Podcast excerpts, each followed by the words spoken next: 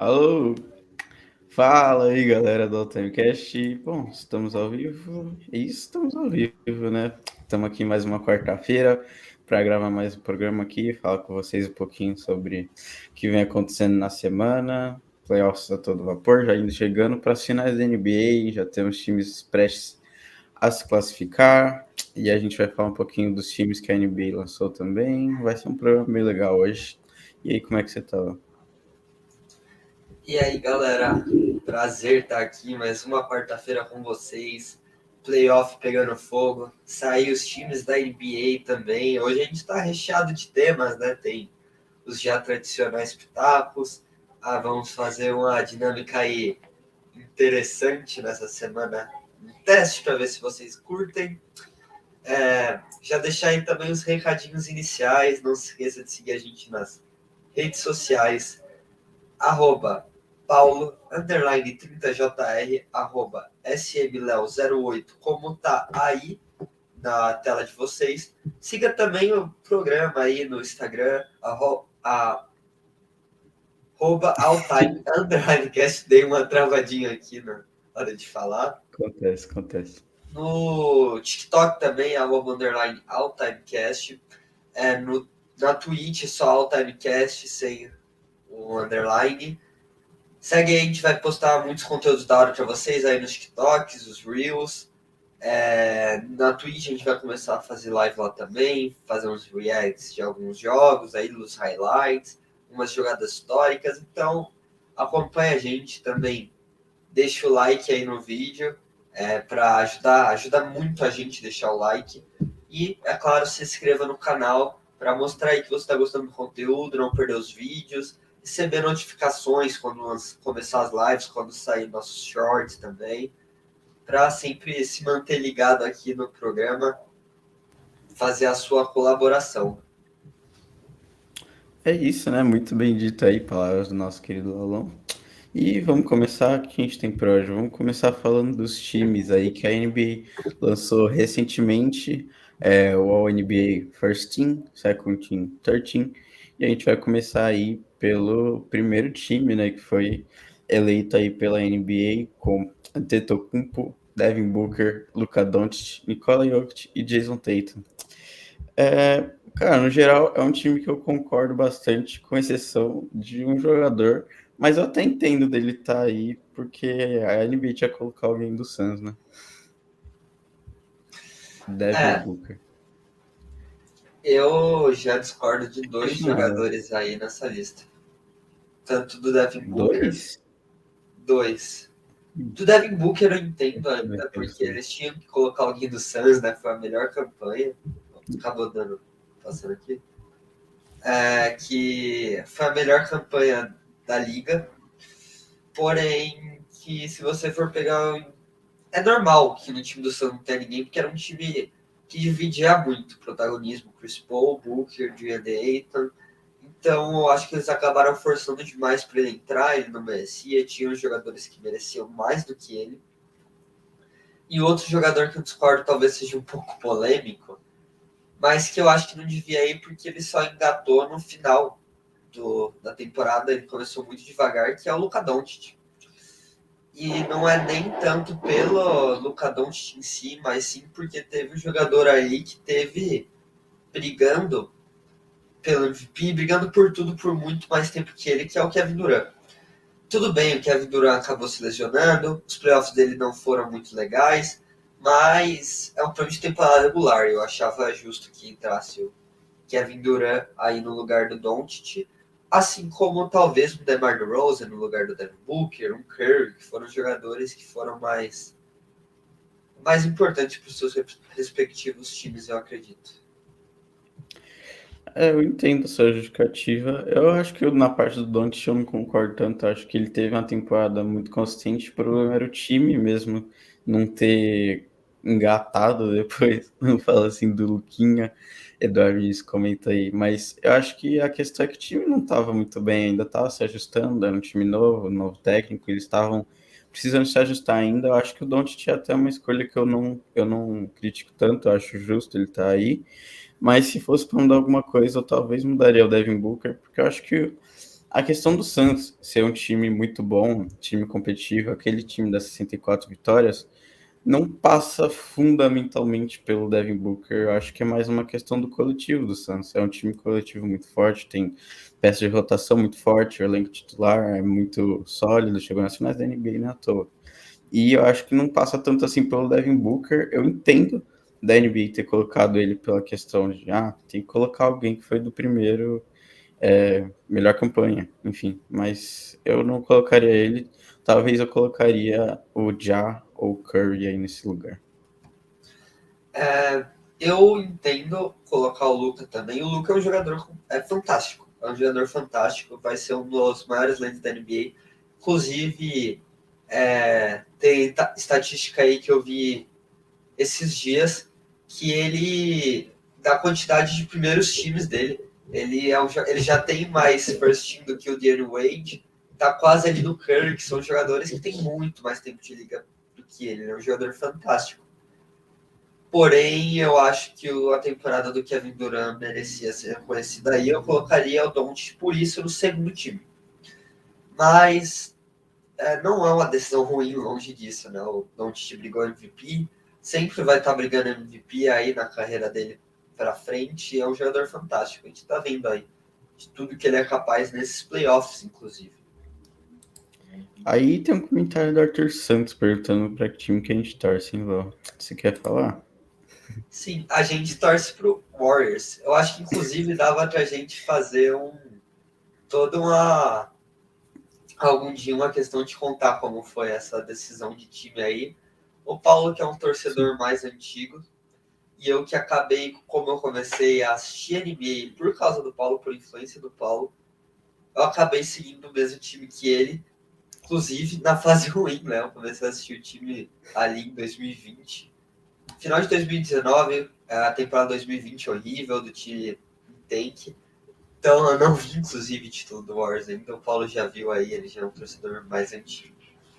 Sim, de fato. Bom, para a gente passar para o próximo time, vamos fazer o nosso time ideal. O que, que mudaria daí para ficar o seu time, o time do Léo?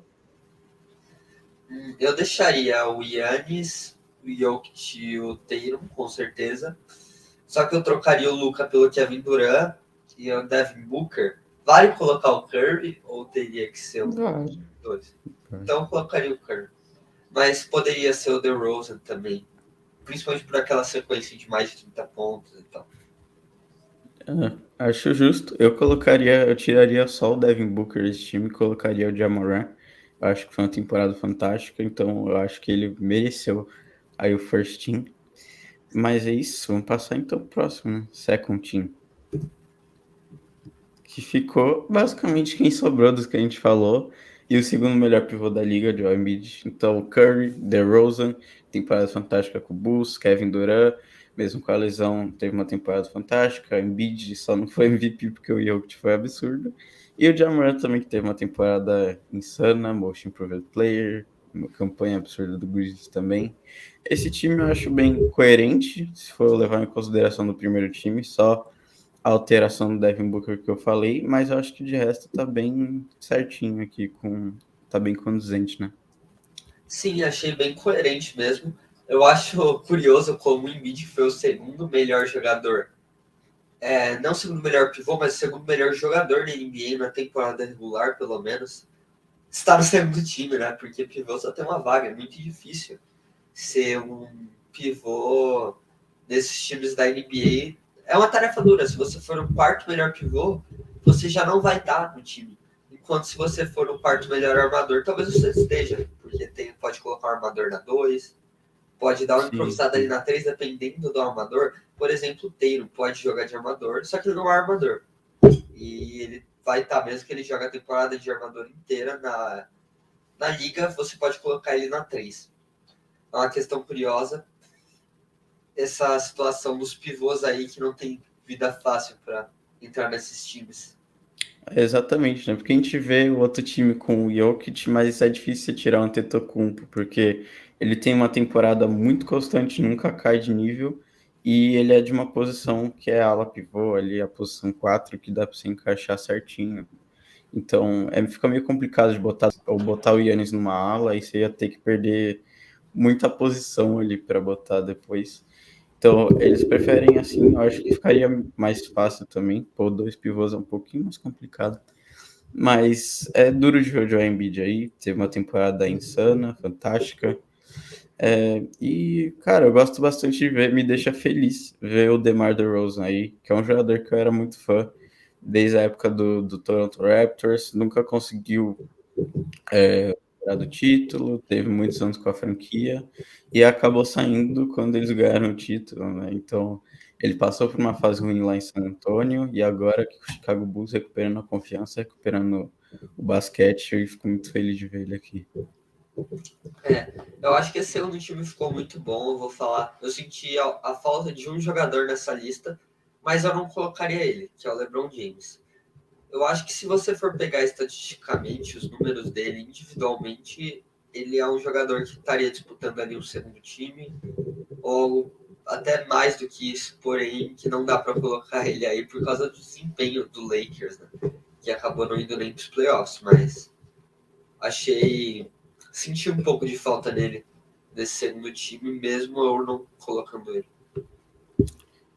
Então já vamos aqui para o nosso terceiro time, que tem Papai Lebrão ali no primeiro rostinho. Ó, que foto maravilhosa. Carinha dele. seduzente, né? Sim, Velhinho seduzente. E aí tivemos o LeBron no terceiro time, óbvio, teve uma temporada estatisticamente fantástica aí, como falou o Léo, mas a posição do Lakers não ajuda nada, né? O time que não foi para os playoffs fica muito complicado você pôr um jogador deles, né? Mas mesmo assim, é o LeBron, né? LeBron o LeBron, ele tem que estar tá, pelo menos num dos três times. E o resto, você acha ok? Talvez esse eu achei um pouquinho mais difícil de, de dizer assim, se tá ok, se tá. Hum, não sei. O que, que você acha? É, me estranha bastante esse Trey Young e o Pascal Siakam. Young, principalmente pelo começo da temporada. Pascal Siakam não é um jogador muito muito grandioso, digamos assim. Mas eu não achei nada bizarramente absurdo. Pelo menos aqui de cabeça eu não tô pensando em ninguém que poderia estar no lugar desses caras. O que você acha? É, cara, eu acho que o Trae é um, um pouco. A gente estranha bastante porque o Atlanta Hawks não teve aquela campanha, né? Ficou em oitavo. Claro, playoffs é playoffs, né? Mas é um time que passou pelo play-in e foi surrado pelo Hit no, na primeiro round. Então a gente fica meio com aquela imagem do, nossa, o Atlanta Hawks foi tão abaixo assim. Mas eu acho justo colocar o Chiang aqui, porque o time começou a temporada num limbo muito grande. Eles começaram, ficaram boa parte da temporada em 12, tentando subir, cavar uma vaguinha, e conseguiram dar uma engrenada ali na reta final da temporada. Assim. Tiveram muitos jogadores é, não jogando por conta de lesão, eu acho até justo botar aqui o Chiang para fechar os seis, os seis armadores aí. O Pascal Siakam, talvez acho que seja o mais questionável. O Canton Towns eu fico de boa com ele, porque para mim ele foi o terceiro melhor pivô da temporada, sem dúvida. Mas o Pascal Siakam aqui me incomoda um pouco, talvez, porque tem times que dá para você explorar melhor e botar algum jogador do que o, o Toronto, por exemplo. Não sei Acho que o Pascal Siakam não é necessariamente o melhor jogador do Toronto, ou que levou o Toronto para a campanha que teve, não, não passou tanto pelo fator Pascal Siakam, sim pelo em volta dele. Mas, claro, ainda é um grande jogador. É, mas acho que essa seria a única escolha assim mais questionável aí para esse terceiro time. É, também eu vi, tava aqui olhando, caso tem uma reparada aí que eu tava olhando pro lado, eu tava aqui olhando. Que eu lembro que eu tinha esquecido de algum jogador aí, mas acabei de lembrar vendo aqui. Muita gente reclamando do Butler, tá nessa lista, né? Sim, claro. O Jimmy Butler. Colocaria até o Jalen Brown nesse lugar, mesmo ele sendo mais um dois, mas pode jogar na ala também. É, então, assim... Essa já é um pouco mais polêmica. Muita gente reclamou dos times da NBA, principalmente falando que o segundo ganharia do primeiro. Mas aí o pessoal tem que lembrar que é uma, é uma lista não que é os melhores jogadores, quem teve as melhores temporadas regulares. É diferente. Então, o que mais eu acho que deveria ser polêmico a ser debatido é esse terceiro time aí. Acho que as presenças do Chris Paul, Cat e LeBron são meio que incontestáveis, talvez. LeBron até é, dá pra argumentar que, ele tá é, fora. São os três mais é, aceitáveis, assim, tipo, que você não vai estranhar olhando, assim, tá bom, time com CP3, LeBron e Cat, aí tá ok. Trae até eu acho que não tá tão no, na corda, assim, mas Pascal Siakam a gente estranha mesmo olhando. Estranho, estranho, mas é legal esse reconhecimento aí da temporada do Raptors. Mesma coisa pro Booker, um reconhecimento ao time do Phoenix Suns. Acho que é isso. Tem mais alguma coisa para falar? Não, é isso. Esses foram os três times aí da temporada, os All-NBAs, como a gente gosta de chamar. E, bom, vamos passar para o nosso próximo tema, que é a nossa brincadeirinha agora. É, nossa brincadeirinha aqui. Talvez vire um quadro, é, principalmente na, na off-season, né, quando não tem tantos temas que é tier lists. A gente separou aqui duas tier lists é, para a gente montar aqui com vocês. Que a primeira tier list que a gente vai fazer é dos armadores da liga, onde a gente basicamente vai é, separar aqui os armadores da liga em tiers, é, entre Gold, onde só vai poder ter o melhor armador na nossa opinião, All-Star, mediano dá para o gasto e fraco. E esses aqui são os armadores selecionados. Só que, como critério, a gente vai utilizar que a gente tá. A gente é dono de uma franquia, a gente precisa desse armador para ganhar o título nessa temporada específica. Não é uma coisa que é a longo prazo e nem a carreira. É agora. Agora, se a gente fosse dono de uma franquia, quem a gente selecionaria? É pro agora, né? Então, que é pro tá agora. Em consideração. O agora. Você prefere começar pela frente ou por trás? Cara, eu sei que manda. Tanto faz. Então vamos começar pelo Ice Trae Young. Trae Young, então. jovem jogador, é o franchise player já do seu time, Atlanta Hawks. Um jogador muito promissor, mas que teve os playoffs muito ruins nessa temporada. O que você acha aí do Trae Young? Onde ele deveria estar?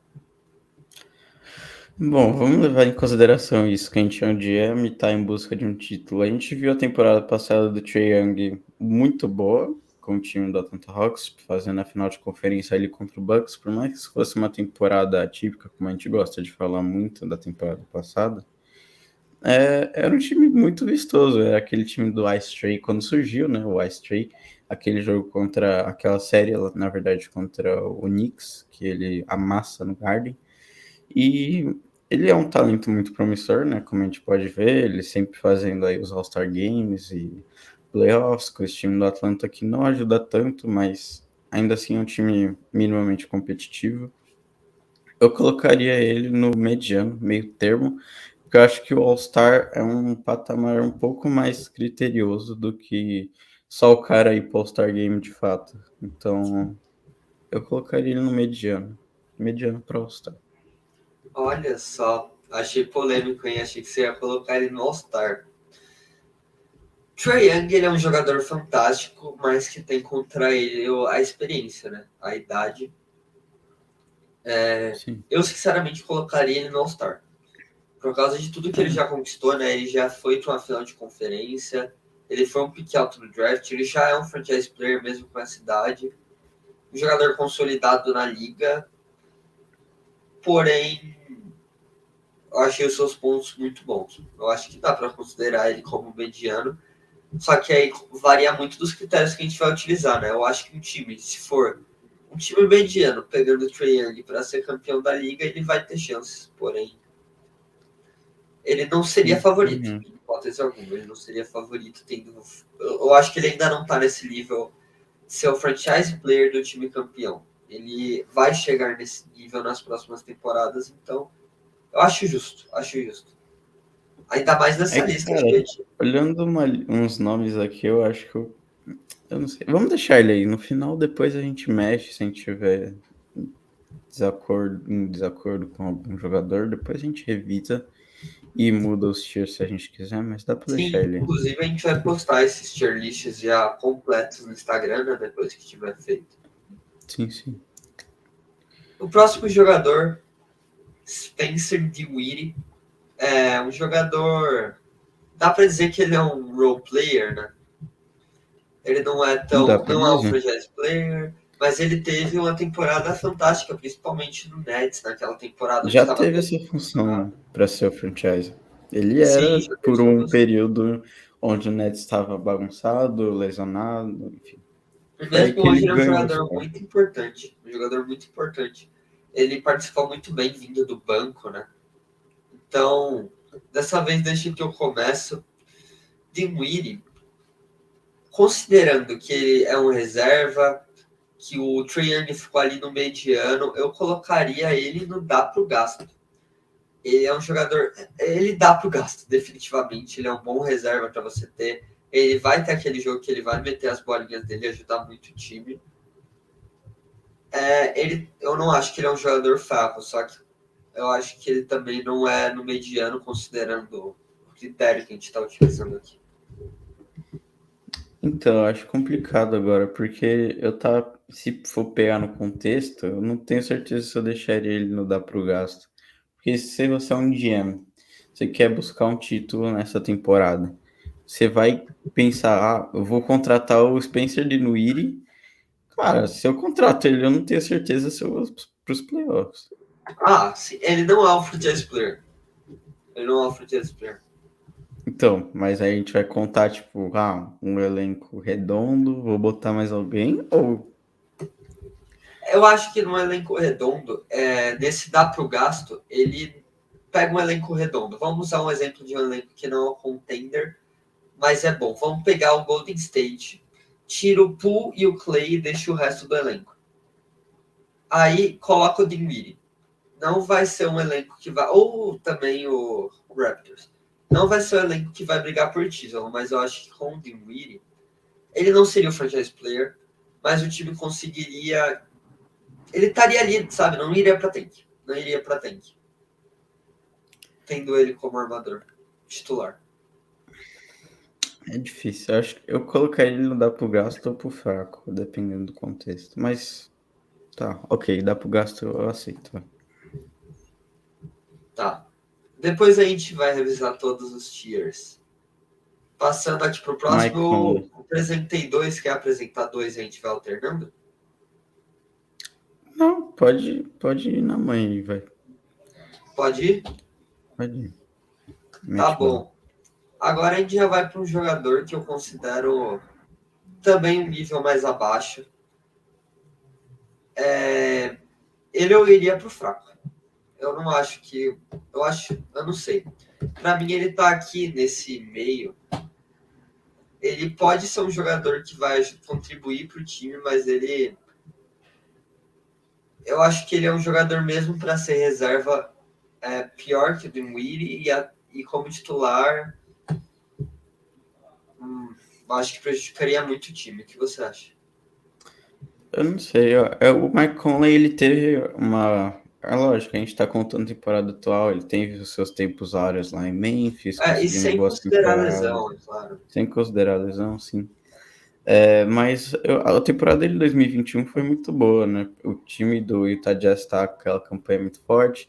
Ele até no campeonato de três pontos brilhou bastante, fez o All-Star pela primeira vez na carreira na temporada passada. Eu acho que ele é um jogador com um- conhecimento muito grande, né? Porque ele já é experiente na liga. E eu colocaria ele no mesmo patamar de Dinwiddie. Eu acho que dá pro gasto também o Mike Conley, porque ele ainda consegue ser um jogador bom, só teve uma temporada baixa, muito comprometida por lesão também. Eu deixaria ele no dá por gasto. É que ele é um jogador que ele foi muito bom. Porém, é muito difícil analisar um jogador que já não joga há um tempo, né? Por causa de questões de lesão, a gente não sabe exatamente como ele vai voltar. Que jogador ele é atualmente, mas ok, acho justo. fiquei aqui na dúvida, só que é a mesma dúvida do Dinwiddie, né, que a gente falou antes. Então acho que dá para deixar ele aqui, não dá para o gasto. E já partir para o próximo, Kyle Lowry. Jogador já mais velho. Talvez a gente pode dizer que está em decadência, mas eu acho um jogador já fez muito pela liga, né? O que você acha? É, com certeza a gente não pode tirar esse histórico do Kyle Lowry. Foi uma peça fundamental ali no título de Toronto depois o Kawhi Leonard também, é, ele fez basicamente tudo, fez chover nas finais. É um jogador com carreira bem questionável, mas que está num nível muito abaixo já agora no Miami Heat. Conseguiu alguns jogos muito ruins nessa temporada, muito inconstante, sofre por lesões também, é um dos, dos casos de jogadores que sofrem por lesões, mas ele tem uma temporada muito inconstante de altos e baixos. E, cara, pegar hoje em dia, ele ficaria no dar pro gasto ou pro fraco também. Eu acho que ele não passa das, das três primeiras categorias. Só não sei qual colocar. É, eu concordo. Eu acho que ele tá no dar pro gasto. Eu acho que ele. Só que eu acho que ele tá no dar pro gasto acima do Dinwiddie é, porque ele é um jogador realmente que já foi muito fenomenal. A gente não pode esquecer de tudo que ele fez. Ele ainda é capaz de contribuir. Eu acho que um time que tem ele está mais perto de um título, digamos assim, do que um time que tem o Dinwiddie como principal armador. Com certeza, não sei o que você acha. Concordo, concordo. O Kyle Lowry tem todo o aspecto defensivo também, muito melhor do que o Spencer Dinwiddie, por exemplo, e até que o Conley. E eu acho que o fato dele ser um jogador que já teve mais experiência em playoffs também, isso é, contribui muito, é um fator bastante importante. E no último jogo que teve do Miami Heat, a gente também vai falar das séries dos playoffs é, depois que a gente acabar aqui. Mas no, no jogo passado, não o que o Miami foi surrado, mas no outro jogo em Boston, ele foi fundamental para a vitória é, se mostrando aí ainda muito importante. Eu deixaria ele mudar para o gasto aí, como primeiro do dar para o gasto também. É, acho justo essa essa posição para ele. Acho que a gente pode passar para o próximo ball. O jogador aí, eu gosto muito dele. Um, a gente pode dizer que é um grande jogador de Chicago Bulls, né? Esse elenco que deu tão certo no começo da temporada que está tentando se reconstruir como um time que briga por títulos. Cara, eu tenho, eu acho ele um jogador que está acima de todos esses atualmente, né? Obviamente, o Kyle Lowry teve uma temporada muito melhor, eu, mas eu gosto muito da questão é, ofensiva e defensiva dele. Eu acho ele um jogador muito importante para o time dele. Ele, ele agora tá tendo rumores que ele pode ir para o Lakers, né? Então, fico muito dúvida entre colocar ele no mediano e dar para o gasto. Ele se vê como um franchise player, né? Mas eu não tenho muita certeza. O que assim, você acha? Acho que se a gente fosse para deixar o Lonzo Ball no mediano, a gente subiria o Trae Young, tipo, imediato. É. É Mas porque eu acho eu... que ele estaria num meio termo aqui, né? É, eu acho que ele ficaria ainda no, no dar pro gasto, mas eu não, não, me, não me irritaria com deixando ele mediano, acho até justo numa temporada que ele fosse saudável.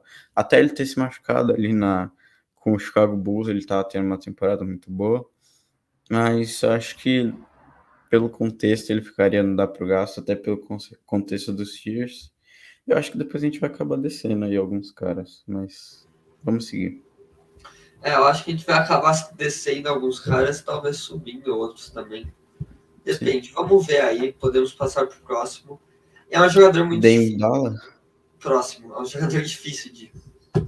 Porque a gente pode considerar tudo que ele foi ou tudo que ele apresentou nessa temporada. Será que ele vai voltar melhor? Que é o Damian Lillard. É um dos jogadores mais clutch da história do basquete, porém um jogador que nunca conseguiu ser vencedor, né? Nunca conseguiu título um jogador fiel, um dos poucos fiéis da liga, ali no time do Portland Trail Blazers desde muito tempo, um jogador muito ligado a questões é, do bairro de Portland, muito querido pelo time, talvez o maior ídolo da história do time. Eu acho que o Damian Lillard é um jogador que tem que estar no mediano, sinceramente. Ele é um jogador que é o franchise player, ele foi o franchise player por muito tempo ele já se provou. Eu acho que ele tá hoje, fez uma temporada muito fraca, porém que a gente ainda não pode descartar ele só por essa temporada, a gente tem que esperar a próxima, ele pode descer nesse ranking para as próximas temporadas. Só que eu acho que a gente tem que dar um voto de confiança nesse jogador, que para mim, se for considerar o antes, poderia estar até no All-Star, mas que exatamente por causa dessa temporada horrorosa que ele fez, a gente tem que colocar ele no mediano. Concordo, concordo plenamente. Para mim, você falou tudo que eu estava pensando. É, se a gente fosse considerar, obviamente, as temporadas passadas do Lillard, a gente tinha que deixar ele obrigatoriamente no All-Star. Mas é, a gente sabe que ele mal jogou a temporada, mas se a gente for pegar o comecinho da temporada ali, o Lillard tava com aproveitamento bizonho de três, aquilo que tava todo mundo em choque. O Lillard com aproveitamento de 10%, 2% nos cinco primeiros jogos, 10 primeiros jogos. Ele tava com aproveitamento muito ruim, tava surgindo aquele rumor da, da bola nova, que ele começou a reclamar da bola, falando que a bola diferente atrapalha os arremessos e tal. Então a gente ficou com essa visão meio estranha do Damian Lillard. A gente não viu ele jogar muito tempo na temporada, porque acabou tendo uma lesão. E aí ele só não voltou mais, porque Portland já, já era um time que estava mais pro tank, não estava almejando nada grande na temporada. Mas se a gente for pegar no contexto da, daquele pedacinho de temporada que ele jogou, ele tem que ficar aí no mediano, eu acho justo. É, e ele é um jogador que é muito querido, né? Ele no começo da temporada se fala muito do Lillard porque ele não recuperou, mas muitos jogadores começaram com desempenho abaixo aí culpando a bola, porque para quem não sabe mudou quem fazia, fazia as bolas. Agora é o Wilson, uma bola que é mais pesada, segundo os jogadores, é mais difícil. É, mas infelizmente não acabou tendo a temporada esperada. Talvez por isso, vamos ver se a idade chegando também podemos passar para o próximo Lamelo Ball. Um jovem, é, é, é a estrela do time dele, porém um time que está longe de ser campeão, um time muito jovem, que vem batendo no play-in, tentando melhorar, um time que tem muita expectativa. E esse é um jogador que tem muita expectativa, né? First pick do draft. Para mim, por causa da inexperiência, da questão de nunca ter chegado no playoff, o time, ser um jogador tão jovem, eu deixaria ele não dar pro gasto junto com o irmão dele por enquanto. Cara, eu, eu, eu, eu acho o jogo dele muito vistoso. Eu gosto muito de ver o Lamelo Ball. Claro, quem não gosta é o. Os caras chamam ele de mini é, Magic, a gente né? falou eu... várias vezes na temporada que o Charlotte é um time muito Sim. bom de ver, né? É, a gente curte bastante. Eu acho que eles conseguiram almejar o potencial que eles tinham com o time que eles tinham. Eu acho que eles não, não iam conseguir passar muito do, do, do play-in, dos playoffs, enfim. É, eles acabaram caindo de novo mais um ano. Mas acho que com uma experiência no ano que vem eles podem voltar muito mais fortes. E inclusive o Lamelo, que eu deixaria ele no mediano, cara. Junto com o Trae Young, junto com o Damian Lillard. Acho que ele já tá num patamar acima dos outros, mesmo que ele não tenha provado tanto. Eu acho que por talento nato, assim, ele já é superior a esses que estão no, no tier do dá pro gasto. Ele é um jogador que faz mais diferença hoje no elenco do que esses outros jogadores. Eu acho que ele é muito fundamental pro Charlotte ir bem, mais do que esses outros jogadores influenciam para seus times respectivos, sabe? É que eu acho que o fato dele nunca ter ido para os playoffs prejudica muito ele nessa disputa aí. Porque a gente está falando de jogadores experientes, como o Kyle Lowry, é, o Dinwiddie, o próprio Dinwiddie, né, que já foi para playoffs, tanto como franchise, digamos assim, como como reserva. Eu acho que ele assim, eu acho que ele tá mais ou menos hoje patamar do irmão dele. Acho, obviamente, que ele vai se tornar melhor que o irmão dele, mas acho que agora não. Por isso que eu deixei ele lá pro gasto. Eu acho que tanto ele quanto o irmão, aquilo que a gente tinha falado, daria num dia entre o mediano e dar pro gasto. Mas. Eu não então, consigo, enquanto, mano, deixar o Lamelo pra baixo do, do Lonzo. Eu acho que ele já tá no nível superior do Lonzo. Ele não fez os playoffs, mas é só o segundo ano dele, né? Cara, dois Ah, anos. sim. Cara, a gente exatamente tem um- isso? Estrelas absurdas, como o carinha que a gente já vai falar aqui depois, mas eu acho que em dois anos não dá pra cobrar tanto assim, tanto assim do Lamelo. Acho que o time do Charlotte era, claro, um time bom, mas ele não era tão bem treinado assim, tanto que eles demitiram o técnico deles agora nessa off-season, estão atrás de um head coach novo. E eu acho que eles conseguem mais coisas aí com o Lamelo evoluindo cada vez mais. Eu acho que dois anos é pouco para a gente dizer que ele ah, não fez os playoffs. O time do Charlotte é um time muito novo também. Enfim, Exa- Então, eu acho é que ele é um patamar acima isso deles. que pesa contra ele, exatamente. A questão da experiência, da idade, exatamente por isso eu ia colocar ele ali um pouco abaixo. Mas eu não acho injusto deixar ele mediano. Eu só não acho que ele tá no nível de jogadores como o Lillard e o Trey Young ainda. Então dá pra gente negociar da gente subir esses caras já, né? Já É, tá porque eu acho que esse o- Lamelo não tá no nível do Lillard, do Trey Young, que são jogadores. Tá, eu vou, vou concordar com você. Mas aí eu não desceria o Lamelo, eu subiria os dois. Pode ser. A gente sobe os dois, Vamos. deixa aqui Já ó. fecha, então. Opa! Gold não, ainda não. Lillard Gold? Seria uma mensagem do destino Lillard MVP da próxima temporada? Vamos lá pro próximo. Quembinha? É, peraí, a mensagem aqui. Melo pode deixar em Gold. Aff. Aff. Grande.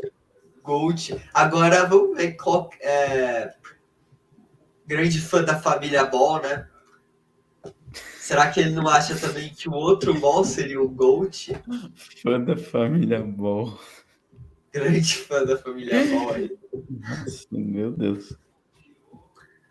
É, podemos passar pro próximo. E o próximo é um jogador que eu gosto muito dele, principalmente da narração do Rômulo dele, né? Narração. Acho que pode dizer que é icônica, não sei Ah, se é icônica.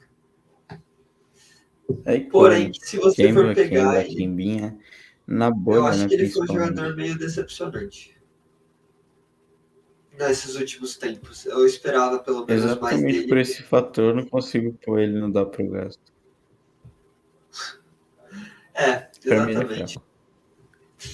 Com dor no coração me pesa, mas é fraco. dá uma dor, né? mais condição pro Kemba.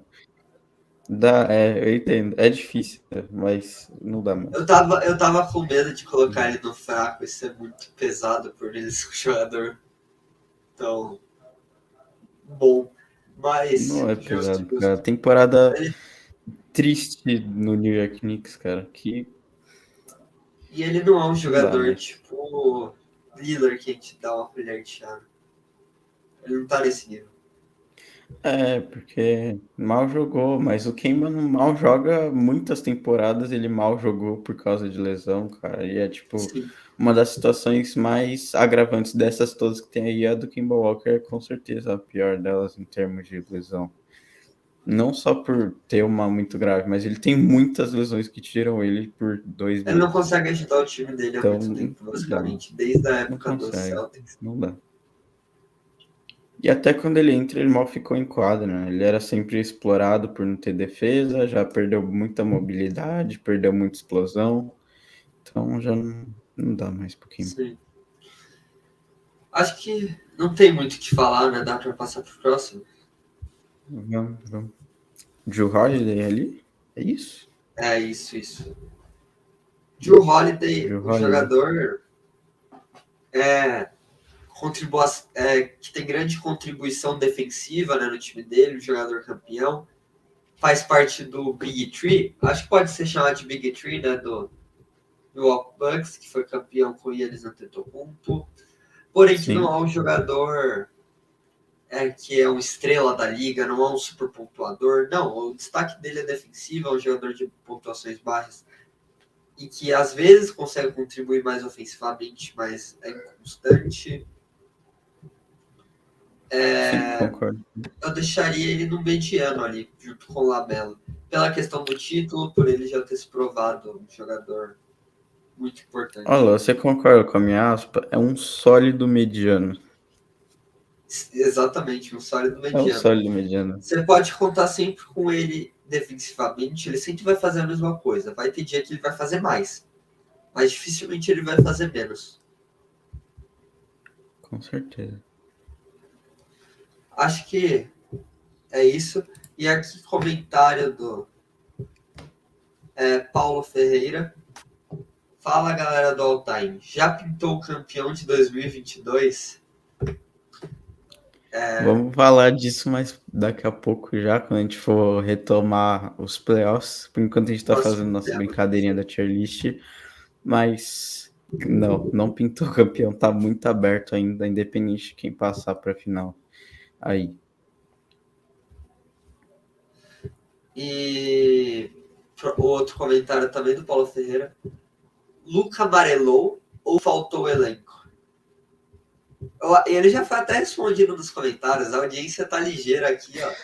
Eduardo Vinícius. Luca literalmente não é carregando uns animal. Eu acho que é essa sensação não que discordo. todo mundo tem, né? O Luca teria 15 assistências por jogo se os caras tivessem muito por bola. Meu é o... Deus. Ele tá achando gente livre toda hora, tá sendo muito bem marcado. E tá achando jogador livre. É, Red Bullock, com um jogo de zero pontos, Max Kleber, então, é complicado pro Luca aí. E o outro comentário. Diaburanho, Gold dos Golds. Daqui a pouco. Vamos falar agora do Jamoran. Será que é mesmo Gold dos Golds?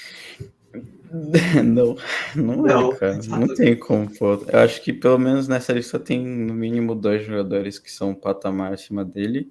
Mas ele tem que ficar no primeiro dos All-Star aí. Não sei ah, se sim. a gente tá levando esse critério muito em conta, ou só, tipo, patamar, enfim, whatever. Mas se tivesse um critério mais definidor, Jamal tinha que estar no primeiro dos All-Star, com certeza. Já se provou como um grande potencial que ele era, agora ele é de fato uma estrela da liga. E, bom, tem muito o que falar. O cara é uma máquina de highlights absurdo temporada fantástica com o Grizzlies, recorde histórico da franquia. E não tem o que falar, de Amorango, não tem como. É, um dos grandes. Um dos grandes jogadores que todo mundo quer assistir jogando, né?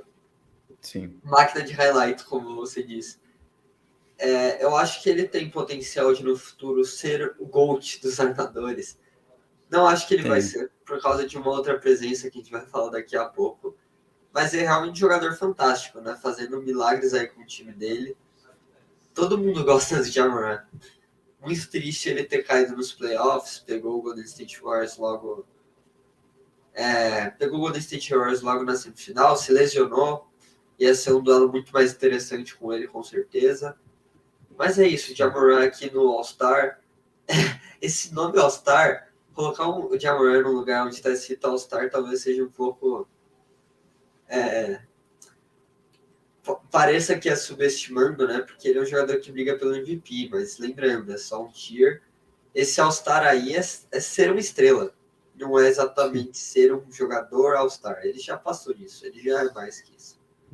E é curioso, né, com o Jamoran, porque se a gente fosse pegar a temporada passada, a gente com certeza ia colocar ele no mesmo tier aí que o Lamelo, talvez, porque pegava um time bom, mas sempre caía no primeiro round, não tinha muita evolução ali nos playoffs.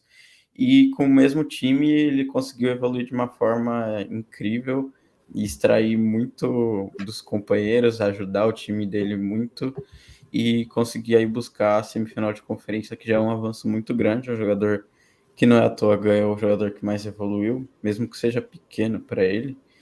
É, ele ganhou o jogador que mais evoluiu, o time do Memphis Grizzlies como um todo. Então é um jogador que a gente fica muito feliz de botar no All-Star e ver como ele evoluiu de um ano para o outro. Com certeza, né? Acho que a gente pode passar para o próximo. Eu não tô conseguindo. É o Jaron Fox. É o Jaron Fox. Tá Só que ruim, antes né? do, com o cabelão, né? É que ele. É, rapou. sim, agora ele tá carequinho. Eu tava estranhando isso aqui. Não ia colocar outro cara. Não ia colocar o reserva do Kings, né? Nessa ah, não, o Jaron Fox. Aaron Fox é um jogador.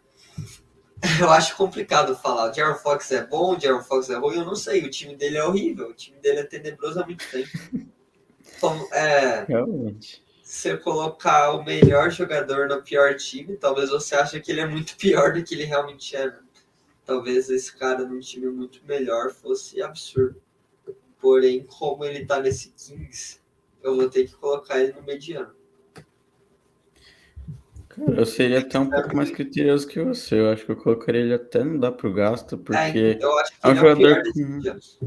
Ele tem um potencial ofensivo muito grande, ele é um bom pontuador, muito rápido com a bola, tem as bandejas matadoras dele, um arremesso até consistente, mas é pífio defensivamente, o jogador sempre explorado, não tem muito recurso, assim, falando desse lado defensivo da bola. É, então, basicamente, é você ter um pontuador. Ele me lembra um pouquinho o Jordan Clarkson, assim, nesse quesito, mas o Jordan Clarkson vem como sexto homem, geralmente, porque o elenco do Jazz é muito mais qualificado, e o De'Aaron Fox joga no Kings aí, que nunca tem boas campanhas. Ele foi draftado, é, não sei qual, qual a expectativa do Kings de ele ser um franchise player, de ele futuramente levar a franquia para grandes temporadas, mas ele não fez isso desde quando ele foi draftado, se não me engano, foi em 2018. O time não ajuda, né? Também. O time não ajuda, ele não, não deu esse passo para frente que a gente esperava como, é, como um jogador que chamasse a responsabilidade, como um verdadeiro franchise player. Eu acho que eu questionaria até para ele cair para o dar para o gasto aí, mas eu aceito mediano. É, é porque eu acho que ele está pensando agora, olhando o tio de baixo, eu acho que ele tá no nível do Lonzo Ball. E como a gente não vai subir o Lonzo Ball, acho justo colocar ele no dá pro gasto por causa disso. O Lonzo Ball, acho que talvez, é, se estivesse na situação do De'Aaron Fox, conseguisse até mais coisas com o time. Até por causa da questão defensiva que você falou. É, ele é um excelente pontuador, mas Nada além disso, e nos Mas dias que ele vai tiver. saber bem... qual é a real dele até ele sair desse time. Essa é a verdade, pelo menos pra mim. É verdade, isso é um bom aspecto. Bom, enfim, vamos pro próximo. Luca Doncic. Tesouro. E agora, corrente a Gold. Já adiantando. Concorrente. O que você acha? É difícil. Porque hoje ele é, hein? Eu acho que hoje ele é o Gold. Hoje ele é o A gente tem outro grande nome aí, que foi o Gold por muito tempo dos armadores, com certeza em carreira tá acima, né? Mas hoje o Luka Doncic faz temporadas absurdas atrás, temporadas absurdas. Ele é um pontuador, cara, absurdo, carregando aí sendo Noé, como falaram nos comentários. É, é difícil não é difícil colocar ele no Gold, não outro cara, mas eu vou ter que colocar ele no Gold, porque é um jogador fantástico. Ah, só lembrando, gente, a gente coloca o tier de Gold, mas para essa temporada. Não é tipo, ah, o Luca já é o Gold dos armadores? Não, não tem nem. Ah, não, na história, os jogadores históricos, não tem o Magic Johnson, por exemplo. É para essa temporada, para os dias atuais, a gente está contando isso. Então, hoje o Luca é o melhor armador da NBA, para mim, sem dúvida. Gold. Aqui, ó. Gold. Dalano Daleste comentando. Luca Gold. Concordando aí com a gente mesmo que com dor no coração de não colocar ali o Curry. Que, que ele já tá vendo ali ele na listinha. Querendo ser o próximo. Mas é absurdo que o Luca tem um... Ah, claro, sim. Com certeza, a gente tá vendo aí pela série, né? É, jogos incríveis de 40 mais pontos sempre. É, fazendo isso ele perde, né? Para ver a, a, competência do restante do time do Dallas, fazendo jogos de 45 pontos, perdendo. É, na série contra o Suns ele foi destruidor, chamou o jogo 7 é, para ele, chamou toda a responsabilidade, acabou com o time do Suns. Ele tinha a mesma quantidade de pontos que o Suns só no primeiro tempo. E ele vem mostrando ser um talento incrível em pouco tempo. É só o quarto ano dele de liga e ele já foi três vezes first team, como disse o Léo na hora que a gente estava falando dos times da NBA. É, ele já foi três vezes first team. Ele só não foi no ano de rookie dele, que mesmo assim ele foi Rookie of the Year, é, obviamente. Então, é, o Luca Doncic é simplesmente fantástico. Ele tem que estar tá aí no, no GOAT. Carregou esse time do Dallas de uma maneira absurda. E eu acho que não tem questão. Hoje em dia ele é o melhor armador da NBA. Justíssimo. Luca Doncic aí como melhor armador da NBA. Acho que a gente pode passar para o próximo, né? É um intruso aí nesse, nesse finalzinho, porque a gente teve armadores de calibre muito alto e de repente um Dennis Schroeder aí. É, esse eu acho que não tem muito não debate. Tem não, se não. Quer colocar ele tudo pro gás. Nem o Houston Rockets estava botando ele para jogar. Não é por causa de tank, né? É um jogador não, também não. com uma índole ele não colabora com Não colabora, é um jogador que tem fator extra-campo. É... Assim, não tem muito o que falar, né? Tem shoulder. Por mais que ele tenha sido importante no título do Lakers ali de 2020, ele com certeza era tipo o terceiro jogador melhor, o melhor jogador do time. Ele é um armador bom. Se você for pegar em questão de performance, ele sempre vai fazer seus 16, 17 pontinhos por jogo. Mas é um jogador preguiçoso, a gente pode falar isso dele. É um jogador preguiçoso que não tem muito espírito de jogo, não joga com muita vontade. Ele tem muito recurso, não tem um arremesso tão bom assim. Mas no contexto que a gente está pegando hoje, ele é um armador fraco. Foi trocado é, inúmeras vezes nas temporadas passadas. Ele era para ser uma, um dos grandes nomes aí para o Boston Celtics, mas foi trocado rapidamente. Então, não tem o que falar. O Dennis Schroeder é fraco. É sim, e aí é até um desrespeito do Dennis Schroeder do lado do próximo cara que a gente vai falar. Stephen Curry, outro concorrente a Gold. Como a gente já colocou o Gold, eu acho que essa não vai ter discussão, né? Não vai ter, tem que ser o é. primeiro da All-Star. É o segundo, é o segundo melhor. É o segundo, é o segundo melhor. De todos, de todos. E só não é o melhor por causa da temporada do Don't, porque ele foi o melhor por, sei lá, 15 anos. Não 15 anos, obviamente, a gente fala, né? Mas todo esse Sim, mas de... desde a época áurea do Golden State, quando é, começou, de basicamente de 2015 para cá, ele só não foi melhor na temporada de 2020 porque ele não jogou. Né? Jogou, exatamente. O maior pontuador de três da história, é o maior jogador da história do Golden State Warriors. Coisa que a gente não precisa falar, né? Se for falar de recorde, coisas que ele fez, a gente vai ficar três semanas aqui em podcast ao vivo sem parar, sem parar, sem parar. Bom, vamos lá, vamos pro Point God, vamos fechar com o Point God.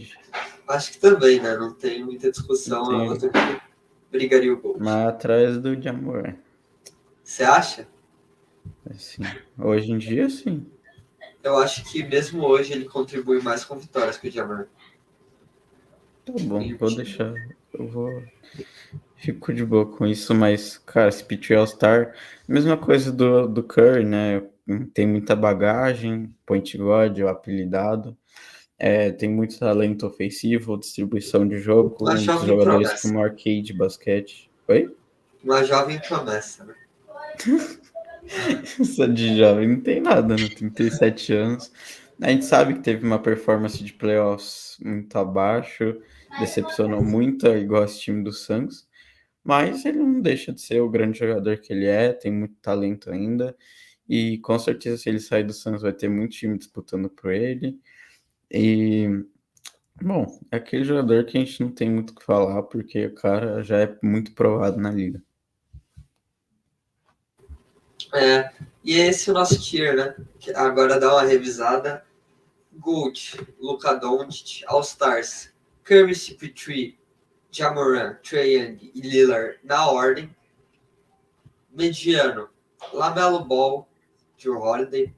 Dá pro gasto Lonzo, De'Aaron Fox, Kyle Lowry, Spencer Dinwiddie, Claxton, Fraco, Kimba e o Shoulder. Quer mudar alguma coisa? A ordem, algo? Eu mudaria só a ordem aqui do De'Aaron Fox. Colocaria atrás aqui. Ou não? Tá bom. Pode, Pode ser? ser? Pode ser, concordo. Você acha que tá aqui que é shoulder ou Kemba? Não sei. Eu acho que eu prefiro shoulder, tá? Porque o Kemba não joga.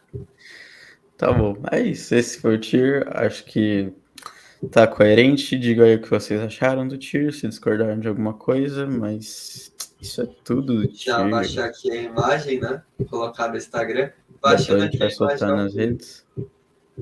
vamos soltar aí nas redes. É, para quem não sabe, é o arroba alltime underline cast, tá aí passando na tela ali embaixo. Já segue lá que a gente posta sempre as coisas. A gente sempre está fazendo publicações, vídeos interessantes, curiosidades e tal. Mas é isso. A gente pode passar para o próximo. A gente separou outro tier list aqui. Tier list nada clubista esse, né? Colocamos Luca Doncic no primeiro. Não, nem um pouco clubista. Tem camisa do Curry aqui, mas ele não foi o Gold. Zero a gente foi muito coerente. Se o outro foi de coisa boa, esse é de coisa ruim. As maiores decepções dos playoffs. Perdão, essa introdução foi muito forte. As maiores decepções dos playoffs aqui, os jogadores, agora com climinha mais de playoff, né? Não é mais um tier list temporada regular, o mais atual, né? Temos aqui as categorias. O primeiro é o prêmio Ganso, o jogador mais decepcionante dos playoffs. Grande Paulo Henrique Ganso. Segundo tier, melhor que nada, né? Foi um jogador que decepcionou, mas é melhor, ele não foi negativo. É melhor ter ele do que não ter nada decepcionou, o jogador que decepcionou, mas conseguiu pontuar, fez alguma coisa e tal. Decepcionou pouco aquele jogador que ele decepcionou, mas não foi muito. Ele conseguiu fazer mais ou menos o que se esperava. Ele fez o possível. Ainda teve uma decepção, mas ele fez o possível. Hum, e não decepcionou o jogador um que realmente fez tudo que podia ele não decepcionou nem um pouco. Ele só não conseguiu por causa de questões de time ou lesão ou etc. Vamos e dá para perceber que esse tier, dá para perceber que o tier foi feito mais ou menos no contexto do first round, né? Porque a gente não tem é, jogadores do second round, como por exemplo o Check Paul CP3 aqui, mas é, pegando pelo contexto de acho que, que o tier foi feito é pelo first round, mas vamos seguir. Bora. É, se vocês quiserem fazer esses tiers, tá? Esses tiers são pegos do site Tiermaker. Eles foram feitos pegos no perfil do TNT Sports, que é o que faz as transmissões de vários jogos aí ao vivo. E é um tier list que está desatualizado porque tá sem os caras do Suns, desse second round. Tá mais com os jogadores de first round, como disse o Paulo. Vamos começar ao contrário com o DeMar DeRozan. Bora. Eu acho que o DeMar DeRozan é o caso do que você explicou bastante. Ele vai ficar no decepcionou pouco. Porque ele teve aquele jogo de 40 mais pontos, é, vitória do Chicago Bulls, todo mundo com aquela esperança, né, do Bulls fazer, dar um trabalho é, maior nessa série, mas no restante ele acabou não fazendo muito do que se esperava desses jogos fantásticos. Eu esperava dele é, mais um jogo assim, pelo menos. E depois com a lesão do Zé Clavini, o time parecia já muito derrotado e não conseguiu fazer muita coisa. Eu deixaria ele não decepcionou pouco. Quase não, não decepcionou, mas eu criei muita expectativa depois do que ele fez no jogo 2, então ficou não decepcionou pouco. É, eu acho que ele tá mais. Ele tá decepcionou pouco, só que mais perto do decepcionou do que não decepcionou. Isso por causa da temporada fantástica dele, né? O que joga a favor dele é realmente o fato de que ele pegou um time muito mais forte que o dele, que é esse Milwaukee Bucks aí, que foi campeão.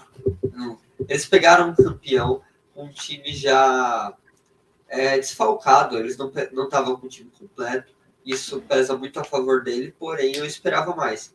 Eu esperava ele sendo mais agressivo, eu esperava ele com o aproveitamento que ele teve na temporada regular, que foi absurdo, ele fazia altas pontuações com um aproveitamento alto.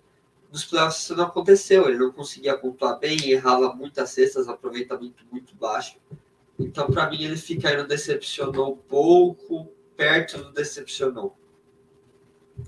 Acho que é um pouco mérito da defesa do Milwaukee Bucks, né, também, porque eu ah, acho que é uma defesa, defesa muito absurdo, uma das melhores da liga, eu acho que não é tão, tão parte do ah, o DeRozan jogou mal, mas a defesa do Bucks era muito forte e para marcar ele sem o Zé Clavini, não se preocupar com duas é, grandes potenciais fazer pontos, não ia ganhar. Então acho que o contexto é válido para deixar no decepcionar um pouco. Próximo jogador. É, esse é uma situação, o elenco todo rachado, né? Um jogador interessante de se analisar. Pior que eu acho que eu vou deixar no, no mesmo tier. Decepcionou um pouco. Porque é, só que eu acho ele... que ele decepcionou menos que o DeRozan. Ele tava tentando, dá pra ver que ele tava tentando, mas realmente o resto do elenco do Jazz já estava muito defasado e já não tinha muitas condições. Depois que eles tomaram, é, tomaram aquelas derrotas sem o Luka Doncic é, em casa, perdendo com o Jalen Brunson amassando a defesa, aquele, aquela coisa, eu deixaria ele não decepcionou pouco, mas não deixou de decepcionar como todo o time do Jazz. Ah, sim, ele decepcionou, o time todo decepcionou. É, toda a questão dele com o Rudy Gobert, né? É... Mas eu vou deixar ele aí nessa posição também, concordo com você. E agora a gente passa para o Kevin Durant. Kevin Durant é um jogador polêmico. Vai ter muita gente que vai dar o prêmio Gans para ele, como eu sei que vai ter muita gente que vai dar o não decepcionou para ele eu já acho que ele está nesse meio termo. Ele fez tudo que podia. Eu acho que a decepção com o Duran foi muito mais todo tudo anterior aos playoffs do que exatamente essa série. Todas as decisões na carreira dele, tudo, tudo, tudo do que essa série específica. Eu acho que foi o que mais complicou. Se ele tivesse perdido para o Celtics em 7, ninguém estaria julgando. Eu acho que a questão de ser uma varrida, dele ser o cara do time, dele ter mantido o Kyrie Irving brigado com o Harden, tudo isso pesa na decepção que foi Kevin Durant nessa temporada. É, eu acho que se for pegar na temporada regular, ele não me decepcionou tanto, porque até brigou por ele. Brigou MVP, né? Se a gente pegar playoffs aí, é, decepcionou, não tem nem o que falar, é, decepcionou. A gente esperava do Kevin Durant chamando a bola, nos momentos clutch, surpreendendo a gente com os arremessos dele muito bons e ter uma série disputada contra o Boston Celtics e a gente não viu nada disso. O elenco do Nets é, com muitas fraquezas, principalmente na rotação, mas o que a gente não esperava era uma, uma deficiência aí no, nas estrelas. Tanto o Kevin Durant quanto o próximo aí que vai estar no mesmo tier, talvez um pouco maior, mas eles dois decepcionaram, não tem como a gente falar que não por mais que tiveram os dois primeiros jogos um pouco mais disputados, o resto da série foi vergonhoso. A única varrida que a gente teve no, nos playoffs até agora. E aqui o Paulo Ferreira. Duran é muito bom, mas ele precisa entender quem ele é na fila do pão. Achou que sozinho iria resolver a parada. Acho que falando principalmente da questão com o Harden, né? Que ele se brigaram e o Harden acabou saindo. E agora o Kyrie Irving é um jogador que eu acho que. Eu acho que você vai discordar, mas acho que decepcionou menos. Não porque ele fez menos besteira, pelo contrário, mas porque eu esperava menos dele, né? E a decepção é uma coisa muito atrelada à expectativa. Eu acho que a minha expectativa não era que ele carregasse o time, não era que ele contribuísse em vitórias, porque isso é algo que ele nunca fez. Ele só contribuiu mesmo na época do LeBron, sendo do segundo time, e olhe lá. Então, por, por isso eu colocaria ele também no decepcionou, porém abaixo do Kevin Durant. Ah, não, eu concordo. Eu acho que eu achei que você ia pôr no tier até de decepcionou um pouco, mas para mim ele decepcionou é igual, equivalente. Para mim era para ser a dupla que ia bater de frente com Brown e Tatum, fazer um duelo aqui muito interessante, mas eles não se mostraram, parece que não entraram em quadra de verdade. O Kyrie Irving é um jogador que eu espero mais do que você, eu acho. É, porque pelas épocas que a gente que eu vi de Kyrie LeBron, um jogador extremamente talentoso, na minha opinião, o maior, é, o maior ball handle da história da NBA é o do Kyrie Irving. É, isso que eu tenho para mim. Mas ele decepcionou demais, ainda mais a gente vendo aquele jogo 1 dele que foi fantástico ele buscando aquelas bolas, metendo quase 40 pontos e o time do Nets perdendo no estouro, aquele jogo que a gente viu para a gente deixar as, é, os olhos enchidos, né? Para uma série fantástica e que acabou não acontecendo depois, muito por conta do Kyrie Irving também não ter aparecido. Não só o Kevin Durant, mas o Kyrie Irving também não apareceu. E fica um pouco na situação com o DeRozan, mas um pouco menos, porque ele teve esse jogo fantástico, mas os outros depois foram muito mais abaixo do que o normal. Então, decepcionou para mim, é igual o Kevin Durant. É, eu pode se dizer, eu concordo, inclusive, eu sou um hater de Kyrie Irving. Hum, cara, um jogador. Agora eu vou soltar um ódio aqui. Jogador patético, tanto em quadra como fora de quadra, eu não consigo entender um jogador que não quer jogar eu não consigo entender como o Duran conseguiu ficar do lado dele mesmo ele não jogando. Ele não joga, ele é compromisso com a irmã, casamento, é, visita tribos africanas, todo dia é uma coisa, cara. Pandemia, não vou tomar vacina. É, é impressionante como o cara acha todas as coisas possíveis. Na temporada que vem, qual vai ser? Ele vai tá, não vai jogar por um protesto contra a Terra Redonda porque não é possível esse jogador. Ele é totalmente decepcionante em todos os âmbitos. Em quadra, fora de quadra, é lesão, é tudo, é tudo. Parece que ele. Esse prêmio Ganso aí poderia ter o nome prêmio Kyrie Irving que ninguém ia reclamar.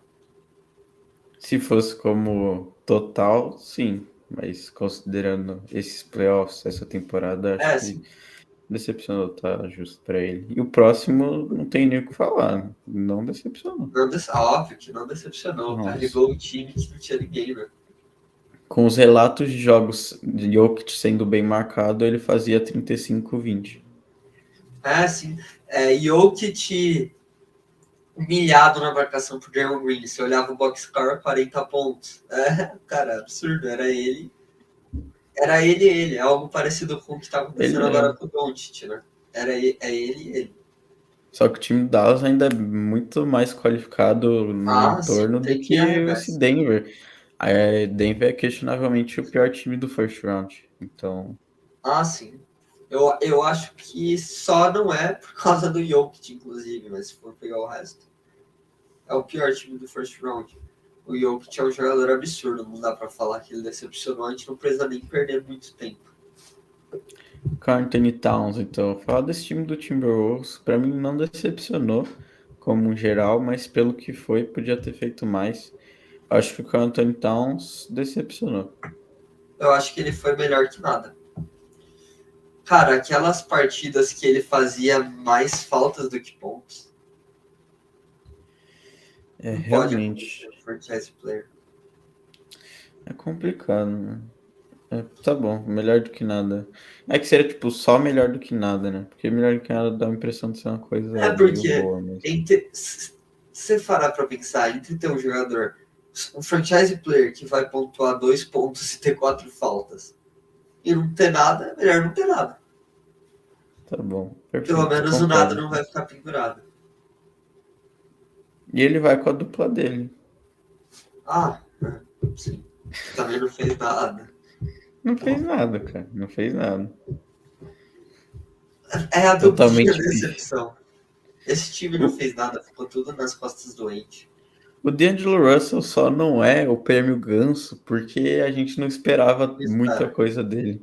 Mas ele, ele, só do que a gente esperava, que já não é grande coisa, é tipo médio ele não entregou nenhum médio, foi totalmente pífio. Então ele fica no melhor do que nada. Só porque a gente não esperava coisas muito grandes dele. Quem chamou a responsabilidade foi o garoto, foi o Anthony Edwards. Mas é, esses dois fizeram a decepção de Minnesota, talvez com séries melhores dos dois. Minnesota teria até passado no Memphis Grizzlies. É, mas eles decepcionaram, não tem o que a gente falar aí. E agora só sobrou o prêmio Ganso. Sobrou o prêmio Ganso. Grande prêmio Ganso. Trey Young, Ice Cold, derretido pelo calor do Heat. É, foi decepcionante. Eu acho que é só o único diferencial do D'Angelo Russell que eu acabei de falar. O Trey Young espera isso aqui. A gente espera isso aqui ele entregou isso aqui igual o D'Angelo Russell, talvez até pior. Aqueles jogos de oito um pontos, jogo. miseráveis. É, ele só teve um jogo que foi o jogo que a Atlanta ganhou. Só isso. Ele não conseguiu nada fazer mais. nada. Marcação. E ele nem foi o principal protagonista desse jogo ainda. Não. Não, a defesa do Heat completamente humilhou o Trae Young. Eu me sentiria humilhado no lugar dele. Eu não sairia mais do treino nunca mais na vida. Se eu sou o Trae Young, cara. É realmente muito decepcionante. É, eu acho que é isso é a tier list, né? Essa é a tier list, essa é a segunda. E a gente acaba aqui com o nosso tema de tier lists. Muito legal fazer essas dinâmicas, essas brincadeirinhas. É... Levou bastante tempo. Levou um tempinho, né? Levou um tempinho, mas é gostoso. Uma hora e três ainda falta dois temas. Vamos lá então, que a gente já tá bem estendido. Vamos falar agora do que tá mais é, interessante aí do que tá acontecendo, que são as finais de conferência aí da, do leste e do oeste. A gente tá tendo uma série no oeste em que já tá praticamente decidida. Golden State consegue abrir 3 a 0 que é um placar que nunca foi revertido na história. E o Dallas vai nessa tentativa de fazer história, né? Mas é, a gente sabe que é muito complicado. Antes, deixe seu like, se inscreve, como tá passando aí embaixo na tela, para ajudar a gente. Enfim, é isso que a gente falou, né? Eu tava já achando, muita gente tava achando que ia ser uma varrida. Mas ia ser muito curioso da gente chegar é, de uma quarta-feira para outra e falar: ah, vai começar a série Dallas Mavericks Golden State Warriors na outra série, na outra quarta-feira chegar e falar: é, a série já acabou 4 a 0 Não ia ter. É, ainda mais que a gente tinha apostado num... para seis jogos, né? É, isso. Então, uma série começar numa quarta-feira e já na outra ter acabado ia ser muito bizarro. Mas aí a gente tá tendo uma série mais disputada. É, não tão disputado. Dallas venceu o último jogo. A gente vai ter o próximo jogo amanhã, com a chance de Golden State fechar a série e avançar para as finais da NBA. E caso não, teremos jogo 6 em Dallas. E caso também não, jogo 7 em São Francisco de novo. Bom, mas como falei, né? É, 3 a 0 é um placar que nunca foi revertido, dificilmente será, mas vamos ver aí o que Dallas apronta. O que, que você tá achando dessa série lá? Eu acho que essa série já acabou no jogo 3. É... O Dallas ganhou o jogo passado, porém é aquele negócio, né? É difícil não acreditar que o Warriors tava pegando pesado para ganhar aquele jogo quando você olha o lineup no segundo quarto e tem o Kuminga, Muri, Damian Lee. Quando você olha o, a marcação frouxa que o time tava fazendo, né? quando na entrevista antes do jogo, o coach do time não tá falando sobre basquete. Então tá falando sobre o atentado que teve, né? Obviamente justo, mas a cabeça dos caras não tava nisso. Não tava nesse jogo.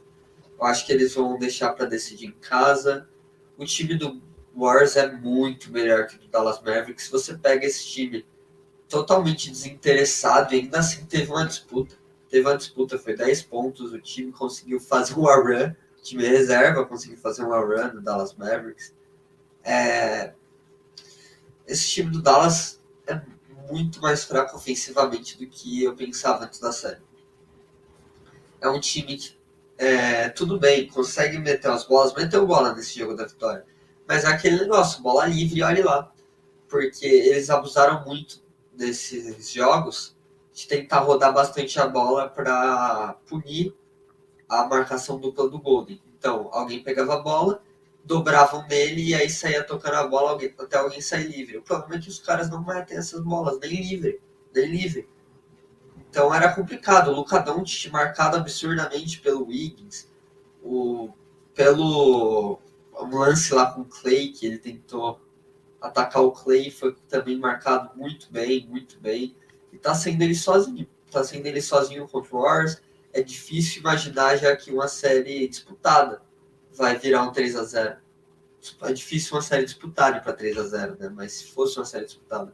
Nesse caso, é um time muito bom contra um time muito ruim. Um time muito ruim com o Doncic. Então, eu acredito que esse jogo acaba em São Francisco, não tem condições de ir para jogo 6, apesar de que seria a minha aposta no começo da temporada. Uhum. Vamos ver aí. O Lucas, obviamente, pode chegar a calar minha boca na quinta-feira fazendo 65 pontos, mas acho muito complicado o Dallas ganhar quatro seguidas desse time do Golden, que quando ficar quente, quando todo mundo ficar quente, nenhum time ganha. Nenhum time ganha. Achei importante você mencionou essa questão do atentado, né? Nossas condolências para as vítimas aí do atentado que gente teve no Texas, né? Crianças, né, cara? Uma coisa muito triste. É, claro, não ocorreu no nosso país, mas a gente tem que.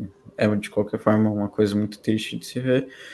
Mas aí a gente teve essa entrevista do Steve Kerr, que tá viralizando bastante aí nas redes, muita gente compartilhando. Enfim, o Warriors teve um, um, domínio muito grande aí nos três primeiros jogos, com destaque para o jogo 3, que não foi uma questão só de domínio. Eu acho que o jogo 1 ficou mais evidenciado essa questão, porque foi um, um baile, deu quase 30 pontos de diferença. Mas no jogo 3 ficou evidenciado a fraqueza do Dallas Mavericks, que é o título do vídeo. Qual que é o problema do Dallas Mavericks? Não é o Luka Doncic, obviamente. Eles têm um franchise player muito definido é os role players deles, né? É os role players que não são que não demonstram confiança, como a gente já falou em programas anteriores, olha só, não somos engenheiros de obra ponta. Já falávamos isso antes. Os role players de Dallas não são tão confiáveis como o Red Bull, que teve esse jogo 3 é, com 0 de 7 na bola de 3, 0 de 10 no total, saiu zerado. Maxi Kleber também saiu zerado. Mas no jogo passado, eles mostraram o serviço. Então, não é aquela questão de que eles são despreza, desprezíveis, mas são jogadores muito inconstantes que marcam presença em alguns jogos e outros eles não vão aparecer e ficar zerados, como aconteceu no outro jogo. E aí Dallas tenta apelar para outras, outras alternativas e acabaram não ficando, não achando muitas soluções. E aí nós tivemos aí o jogo 4, que foi um jogo que me surpreendeu muito em um aspecto que ninguém esperava. Surpreendeu todo torcedor, eu acho é, um aspecto que ninguém esperava. Num line-up em que tinha dois calouros, os dois draftados pelo Golden State, Damian Lee, que é um jogador de rotação muito questionável, e Bielitsa, que também já foi muito criticado durante a temporada, cortou uma diferença de 30 pontos para 8 no último quarto. Isso foi totalmente absurdo e muito inesperado por parte do Dallas. Foi muito bizarro de ver, uma coisa que eu nunca tinha visto antes do time é, já levar para o último quarto, o outro time já tirou os titulares, vai descansar próximo jogo, como aconteceu no jogo entre Memphis e Golden State, que foi aquele blowout que o Memphis ganhou, já está acabando no intervalo, e eles não voltaram com os reservas para o segundo tempo. Isso ia acontecer no último quarto, o Golden State não planejava botar os titulares já no finalzinho, mas é, os reservas conseguiram buscar esse jogo de forma que o Dallas se preocupou a ponto de botar o time titular para jogar contra eles e mesmo assim continuaram perdendo. Eles só foram pedir timeout, faltando 3 minutos, que a vantagem estava em 8, e aí o Steve Kerr falou que vai botar os starters porque tinha uma chance de ganhar o jogo. Acabaram não conseguindo, porque o Luca conseguiu pontuar, gastaram bastante relógio. Mas o Dallas, com o time titular, sofreu para ganhar de um lineup com dois rookies, dois role players muito questionáveis, e o Jordan Poole, que é um jogador proado, mas não estava tendo uma boa partida. Enfim, mostra uma outra fraqueza aí do Dallas Mavericks que não conseguiu é, administrar vantagem no final, mesmo é, é com os elencos reservas. Não queria, óbvio. Você quer classificar para sinais o mais rápido possível, né? Mas os jogadores é, reservas, o banco do Dallas ainda é muito deficiente é, de habilidade, de experiência para os jogos. E os, os jovens do Golden State mostraram serviço aí nessa reta final, foi uma coisa que me surpreendeu muito positivamente. E, bom, como você falou no todo, acho que o Golden State fecha a série no próximo jogo, jogar em casa, é, todo o poder do Warriors em São Francisco, que a gente já sabe. E destacar um fenômeno que aconteceu muito engraçado no jogo, né, Louco? Foi a, a goteira no estádio do Dallas Mavericks, uma goteira absurda não só na quadra, mas em outros setores ali do túnel também, uma goteira muito, muito marcante ali, tiveram que arrumar, esperaram um tempo no intervalo ali por causa da goteira que estava imensa ali no Americans Airlines Center. É, por causa da chuva intensa em Dallas, depois eles mostraram Nossa, um do lado de fora. Seu Januário. Nossa, São Januário do basquete. Mas enfim, ah, acho que isso, isso é tudo da série, né? Basicamente, a gente mencionou todos os pontos fortes, pontos fracos. Essa questão da defesa de Golden State é um ponto que Dallas tem explorado, né? Porque eles têm que marcar a zona para não ser punido num contra um, e isso acaba gerando uma outra punição que é um jogador aberto. Então, dependendo de como tiver o dia dos, dos chutadores de Dallas, é, vai depender de como a partida vai andar. Um dia que eles estiverem inspirados, como foi o jogo 4, é, eles têm maior chance de vitória, como aconteceu. É, eu acho que é isso que a gente tinha pra falar da série. Acho que, sinceramente, eu acho que tem zero chance do Dallas ganhar o próximo jogo sem o Lucas, o Luca fazer. Ia falar Lucas sem o Luca fazer 50 pontos e 10 assistências e os caras estarem inspirados.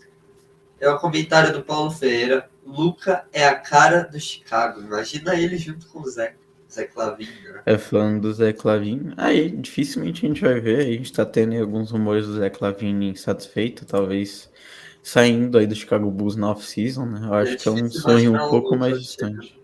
Na final, é. Sim. Difícil também. Não para a próxima temporada, mas talvez para o futuro seria possível. Mas eu acho que usar Clavini vai ficar mais difícil agora. É, passando aqui o próximo tema. A final do leste, Celtics Heat. 2 a 2 a série, uma série mais disputada, uma série mais física e uma série que me surpreendeu bastante. É, Celtics é um time que esperava muito, foi por muito tempo favorito nos playoffs para muita gente. E que tem um elenco muito melhor que o do Heat, tem mais estrela, tem mais. É, talvez não coletivamente, mas tem mais estrela. Mas que tá levando muita suadeira pro Heat, mesmo em partidas que o Butler não joga inteira, em partidas teve que ter partido do Adebayo destruindo, né? Mesmo com problemas de lesão do Hit, desfalques. Então eu acho que. Não sei o que você acha, mas a série aí já vou falando que eu acho que o Bucks está decepcionando mais do que o Hit está surpreendendo. O Bucks ou acho que o Celtics? O Celtics, isso. Eu pensei que mostra. verde, né? e é verde, né? Confunde, enfim. Sim, sim. É, acho que o, o Miami ele estava sendo um pouquinho subestimado aí pela mídia era um time que tinha mais capacidade do que estavam esperando.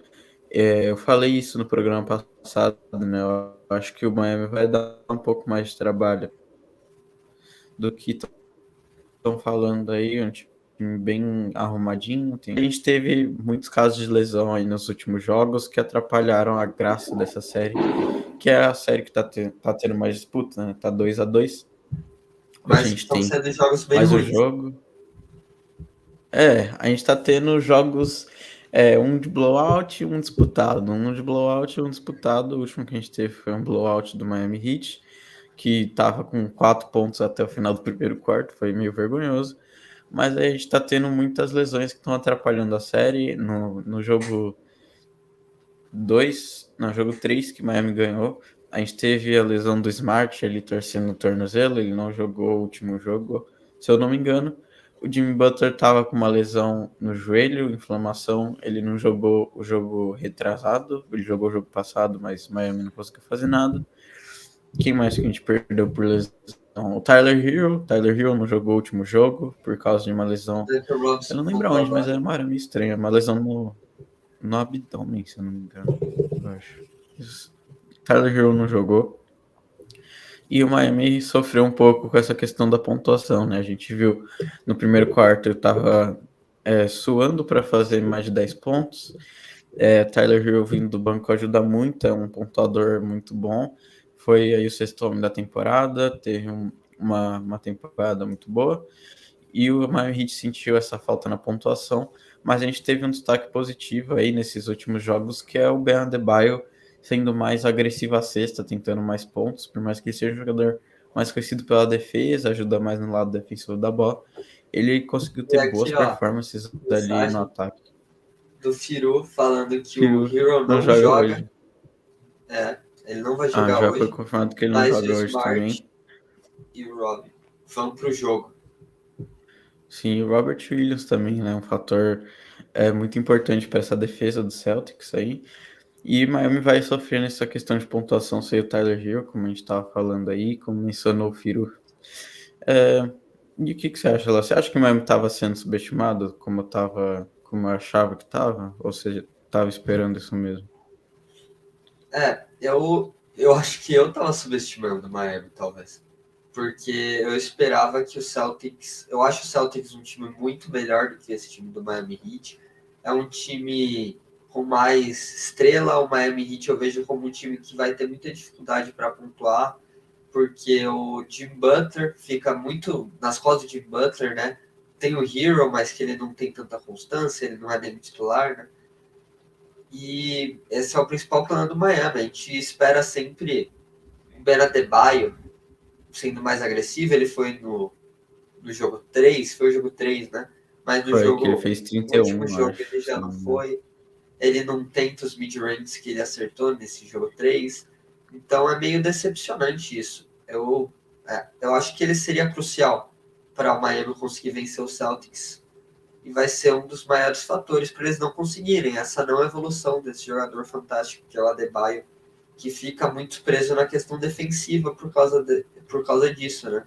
Parece que ele só segue o ritmo do jogo e não puxa a responsabilidade, não pega a bola debaixo do braço e ataca. Já pelo lado é do Celtics, também acho ah, decepcionante. Porque eu esperava um Celtics é, mais encaixado, com um ritmo de jogo muito mais elevado, só que parece que eles dão uns blowouts no meio do jogo, onde eles estão jogando o jogo certinho, que eles jogaram durante a temporada regular que deu certo. E do nada para de dar certo, eles tentam fazer outras coisas, eles tentam apressar, é, tentam atacar sem esperar cronômetro, bolas difíceis, e não dá certo, né? Talvez isso seja muito por causa do técnico jovem deles, que não consiga ainda fazer essa manutenção. Mas vamos ver aí como vai ser. Eu acho que o Celtics, quando joga o jogo certo, é favoritaço contra o Miami Heat. Acho que essa questão do, do Adebayo a gente não precisa se preocupar tanto, porque, é claro, o contraste está muito um jogo com o outro, um jogo de 31 pontos e um jogo de 9, mas num jogo blowout, assim, de Miami, é meio que tudo dá errado, assim, eu acho que não dá pra gente jogar muito nas costas do Ben. Tipo, um jogo que dá errado, meio que tudo dá errado, sabe? É, é que a questão é que hum. ele tem esses jogos de 32 pontos e um monte de jogo que ele não pontua bem e não é tão agressivo, né? A gente tem que ver como vai ser nesse jogo. E aí, já emendando com o comentário do Firo. Com o Rob Williams do jogo, vocês acham que vai ser mais um jogo apagado do Ben? O você acha? Vai ser difícil para ele, né? Porque a gente sabe da, da capacidade de defesa do Robert Williams, é um, um excelente defensor.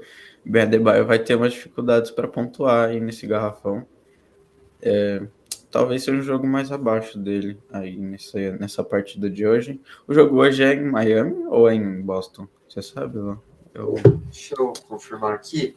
O mando de quadra era do Miami, né? Foi dois em, é. É, em Miami, agora dois em Boston e agora em Miami. Miami. Miami. É.